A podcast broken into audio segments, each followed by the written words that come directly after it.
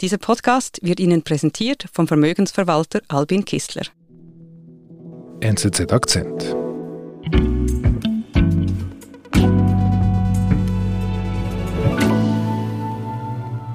Mein Name ist Philipp Bertsch. Ich bin derzeit in Changshaku in China. Das ist in der Nähe von Peking. Und hier finden die Olympischen Spiele statt. Bist du das erste Mal in China? Nein, erstmals in China war ich 2008, als äh, in Peking die Olympischen Sommerspiele stattfanden. Mhm.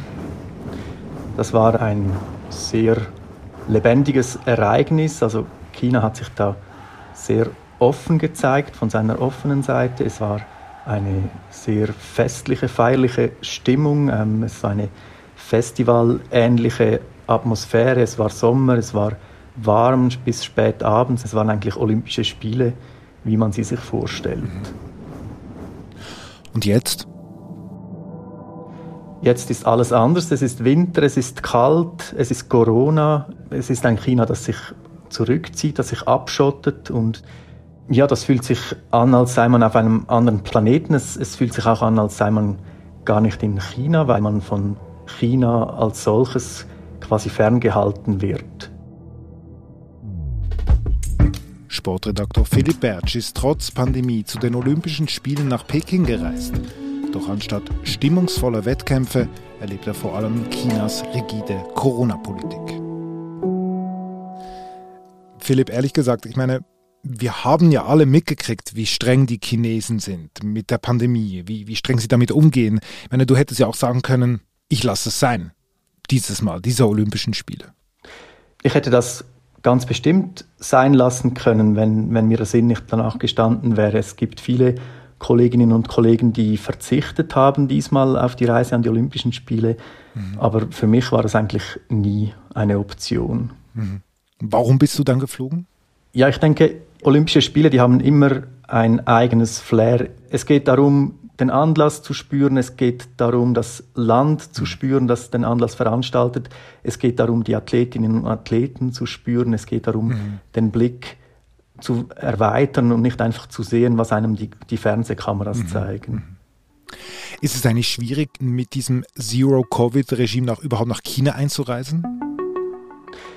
Ja, das war doch sehr kompliziert. Also China hat da die Hürden ziemlich hochgelegt. Es war ein großer administrativer Aufwand, bis man da mal grünes Licht hatte für die Einreise. Also das hat eigentlich alles bisher Dagewesene mhm. übertroffen an Aufwand, an Mühsal auch. Und dann kommst du in Peking an. Ja, man war ja auf einiges gefasst und doch war es dann sehr speziell. Man steigt da aus dem Flieger, ist noch ein bisschen zerknittert vom langen Flug und dann dringt man da ein in eine Welt, die, die einem doch sehr eigenartig vorkommt. Es stehen da ganz viele Leute rum, Personal, Volunteers, Flughafenpersonal. Die stecken alle in, in Schutzanzügen, die haben so eine Taucherbrille an. Also hm. man, man hat das Gefühl, man landet auf dem Mond. Als Eindringling China, die haben jetzt zwei Jahre Zero-Covid-Strategie verfolgt, die haben mhm. das Virus in den Griff bekommen oder sehr gut in den Griff bekommen durch dieses äh, knallharte Regime und jetzt kommen da die Leute aus der ganzen Welt für diese Spiele und äh, schleppen das Virus quasi wieder ein. Also man fühlt sich quasi ein bisschen als personifiziertes Virus, wenn man da auf diese äh, Armee von Astronauten trifft. Und wie geht dann deine Reise weiter? Bleibst du in Peking? Ja, ich muss dann zuerst den Test ablegen, einen weiteren PCR-Test. Das geschieht am Flughafen und dann wird man eigentlich verfrachtet, je nachdem, wo man sich während den Spielen ähm, aufhält. Mhm. Es, es gibt Wettkämpfe, die finden in der Stadt statt, in Peking, das sind die Eissportarten. Es gibt dann Skirennen in Yangqing mhm. und es gibt die ganzen Ski-Nordisch, Ski-Freestyle, Snowboard-Wettbewerbe in Changshaku und da bin ich. Mhm. Und da gibt es dann die Buslinie so und so und da steigt man ein und wird dahin gefahren und dann bezieht man sein Hotelzimmer und muss dann zuerst mal warten auf das Testergebnis. Mhm. Und irgendwann klopft es an meine Tür und dann stehen da drei Menschen in, in diesen Astronautenanzügen. Eine Frau, die wünscht mir dann ganz aufgeregt ein frohes neues Jahr. Es ist der chinesische Neujahrstag. Und dann zückt sie so ein Gerät und spricht da was rein äh, auf Chinesisch und hält mir dann das Gerät vors Gesicht und dann spuckt das Gerät die Übersetzung aus und dann heißt es da, ich sei positiv getestet worden und oh äh, müsse nun in Isolation verbleiben. Okay. Das erfährst du durch ein Smartphone.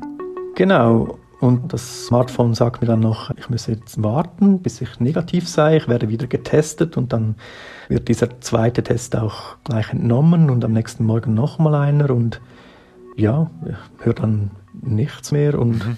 nach zwei Tagen erhalte ich dann einen Anruf, ich sei immer noch positiv. Und ja, zehn Minuten später noch ein Anruf, er habe sich getäuscht, ich sei nicht positiv, sondern negativ. Und ich könne raus. Gratulation. Ich habe mir auch gratuliert. Ähm, ich wusste dann, dass ich jetzt quasi eins aufsteigen kann auf der Leiter. Ich, von der Isolation in die olympische Blase und was mich da erwartet, darauf war ich selber ganz gespannt. Mhm. Olympische Blase in Zeiten der Pandemie. Du kommst endlich raus aus dem Hotel, möchtest zu den Athleten. Wie muss ich mir das vorstellen? Also du gehst aus dem Hotel raus, was erlebst du da? Ja, ich habe dann mal quasi die Umgebung erkundet, soweit das ging. Also das Hotel besteht aus irgendwie neun Gebäuden oder so. Ich bin da mal abgeschritten, das Gelände, und habe dann aber gemerkt, links und rechts und überall rundherum, das ist alles eingezäunt, das ist bewacht, da, da steht die Polizei am Tor und lässt nur die offiziellen Busse raus und rein und keine Möglichkeit, diesem Rayon quasi zu entrinnen. Also du kommst aus der Isolation in die nächste Isolation, könnte man fast sagen. Ja, das ist dann eben diese olympische Blase. Sie nennen das hier Closed Loop. Und das Prinzip dahinter kann man sich ungefähr so vorstellen. Also wir haben China, dieses riesengroße Land und dieser ganze Olympiabetrieb, der spielt sich eigentlich in einer Enklave ab. Und rundherum ist China und da drin ist die Blase und Olympia. Und voneinander getrennt ist das eigentlich wie durch eine Staatsgrenze. Also das, das, ist bewacht, da gibt es keine Durchlässigkeit. Man ist entweder in der Blase oder außerhalb der Blase, aber ich kann nirgendwohin zu Fuß gehen, ich kann mich nicht aus dieser Blase entfernen, ich bin quasi darin eingeschlossen. Das ist wirklich ein Gegenteil wie 2008, oder? Wenn, wenn ich an den Anfang unseres Gesprächs denke ja, also ich fühle mich einfach, als sei ich gar nicht in China, sondern einfach in, in dieser Blase, die genauso irgendwo anders hochgezogen werden könnte. Also der ganze Austausch, die ganze Interaktion mit dem Gastgeberland, was, was ja sehr viel ausmacht vom, vom Reiz auch Olympischer Spiele, das entfällt. Also es hat natürlich sehr viel einheimisches Personal, einheimische Volunteers. Da ist nichts von Zurückhaltung zu spüren, zumindest, also wenn, wenn es Zurückhaltung gibt, dann ist die sehr eindeutig quasi mit Corona-Maßnahmen zu verstehen. Aber ich weiß auch, ich bleibe, wo ich bin und selbst wenn ich wollte, es gibt keine Möglichkeit, irgendwie Platz des himmlischen Friedens, die große Mauer, das sind alles Tabuzonen. Das ist dann quasi mhm. jenseits der, dieser Landesgrenze, die ich vorhin beschrieben habe. Mhm. Okay. Wir sind gleich zurück. Wir investieren in Unternehmen, nicht in intransparente Finanzprodukte. Wie das für ihr Vermögen geht? Menschlich, verständlich und ohne Schnickschnack. In einer Welt voller Unsicherheit und Mehrdeutigkeit lieben wir es, Orientierung zu geben. Albin Kistler. Wir halten Wort.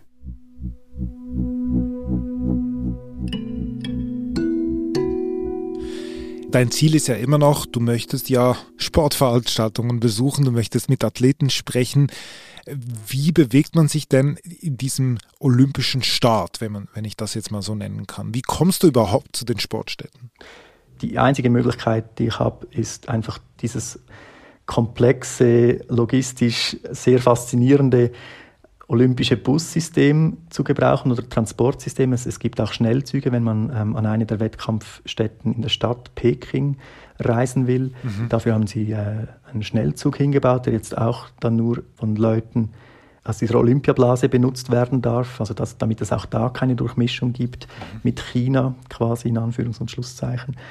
Man kommt überall hin, wo Sport stattfindet und man kommt überall nicht hin, wo kein Sport stattfindet. Das ist eigentlich das, das Prinzip. Okay. Ja, meine erste kleine Exkursion, die führte mich dann zum Biathlon. Das war am Samstag, einen Tag nach der Eröffnungsfeier. Ich musste dann vor dem Hotel einen Bus besteigen zu einem Busbahnhof und da umsteigen auf einen nächsten Bus und dann nochmals umsteigen auf einen dritten Bus. Mhm. Und dann war ich da in, in diesem Biathlonstadion. Es war klirrend kalt, die Tribüne war quasi leer. Es fühlte sich auch wieder ein bisschen an wie das Ende der Welt. Du, aber Philipp, man spürt gar nichts vom Wettkampf. Ja, es war sehr speziell. Es fand da die Mixed-Staffel im, im Biathlon statt und es war eigentlich eine dramatische Entscheidung. In einem Schlusssport ging es da um Gold, Silber und Bronze. Ja, normalerweise vibriert ein Stadion, vibriert eine Menge, wenn, wenn so eine Entscheidung fällt, wenn sich so ein Kampf um die Medaillen auf diese Art zuspitzt. Ich stand da in der Interviewzone, vielleicht 150 Meter Luftlinie von der Ziellinie. Ich sah die Tribüne, aber es passierte nichts, ich hörte nichts. Es, mhm. es war eigentlich wie ein Stummfilm fast. Mhm. Du wolltest ja auch mit Athleten sprechen. Also ist das überhaupt möglich, wenn, also wenn, wenn nicht mal Zuschauer da sind, die Volontiers in Astronautenanzügen mit dir sprechen? Kommst du überhaupt dann mit den Athleten in Kontakt? Ja, ich stelle mich dann in diese Mixzone, wo die Athleten durchlaufen, wenn der Einsatz mal vorbei ist. Es ist dann so, dass man steht eigentlich auf zwei Seiten eines Zauns und normalerweise ist einfach der Zaun und hier stehen die, die Medienschaffenden und auf der anderen Seite die Athletinnen und Athleten. Mhm, und diesmal ist aber diesem zwischen Athletinnen und Athleten und, und den Medienschaffenden sind noch zwei Meter Abstand. Also es gibt dann eigentlich zwei Zäune und, mhm. und zwei Meter Leerraum, damit da der Abstand gewahrt bleibt. Und dann schreist du denen die Fragen zu? Nein, da, da weiß man sich zu behelfen. Das ist vorgekehrt. Also es gibt dann Volunteers, die halten dann so Behälter, so Körbchen hin und da deponiert man dann das Aufnahmegerät und dann wird das Aufnahmegerät in einer Sammlung den Athletinnen oder Athleten und vors Gesicht gehalten und dann wird quasi so der O-Ton aufgenommen. Mhm. Es geht ja vor allem dann darum, die Antworten irgendwie aufzunehmen. Mitschreiben ist eher keine Option bei, bei minus 15 Grad. Deshalb ist man froh, wenn man das ins Diktiergerät oder ins, ins iPhone gesagt bekommt. Mhm. Apropos Athleten, also vor den Olympischen Spielen, da wurde ja viel über die Politik gesprochen, über die Menschenrechtslage in China. Es gab ja auch Boykottaufrufe, wenn ich mich recht erinnere. Sind eigentlich alle Athleten da, die eigentlich aus sportlicher Sicht dafür qualifiziert wären? Ja, es sind alle da. Also niemand, kein Athlet, keine Athletin hat die Spiele boykottiert. Mhm. Sie sind nicht nur da, sie sind auch dankbar. Also das spürt man. Die, die Athleten sind dankbar, dass überhaupt Spiele stattfinden. Es ist ihnen viel lieber, die Spiele finden unter diesen Umständen statt als gar nicht. Aber man, ja, man muss einfach immer wieder betonen, es sind nicht die Athleten, die Athletinnen, die entschieden haben, die sich dieses Veranstalterland ausgesucht haben. Diese Spiele wurden vom Internationalen Olympischen Komitee nach China vergeben vor sieben Jahren. Mhm. Die Athleten, die sind nicht involviert in solche Entscheidungen und Deshalb finde ich es auch falsch, von ihnen zu erwarten, dass sie dann zu Hause bleiben. Mhm. Jetzt haben Sie aber eine spezielle Situation vor Ort, ebenso wie du es beschrieben hast, also mit diesen Bubbles. Früher hat man immer gehört von diesem olympischen Dorf, von diesem olympischen Miteinander, auch unabhängig von, von der Bevölkerung, dass, dass es da spezielle Begegnungen gab, auch im Dorf. Vermissen die denn das nicht? Ja, die vermissen das so wie wir das alle vermisst haben, seit die Pandemie begonnen hat. Also natürlich findet die Begegnung auf einem ganz anderen Level statt. Es ist gedämpft, es ist ähm, von viel Vorsicht begleitet, es ist weniger Party und, und mehr Maßnahmen befolgen, Übervorsicht, sich ja nicht anstecken. Also natürlich macht das etwas mit dem, ja, mit dem Groove, der, der hier herrscht. Mhm, mhm. Aber für dich ist das natürlich mühsam, ne? Zum Arbeiten, zum Erleben, zum Spüren.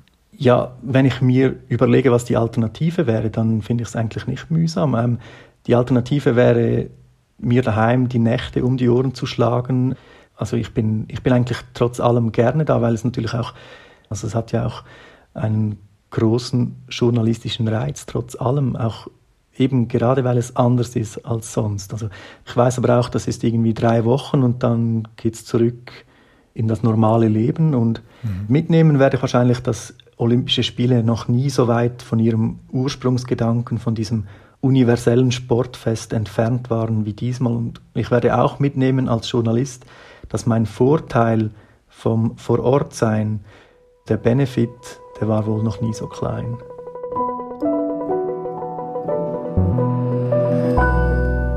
Na gut, dann wünsche ich dir auf jeden Fall viel Gesundheit und dass du immer noch wunderbare Erlebnisse mitverfolgen kannst.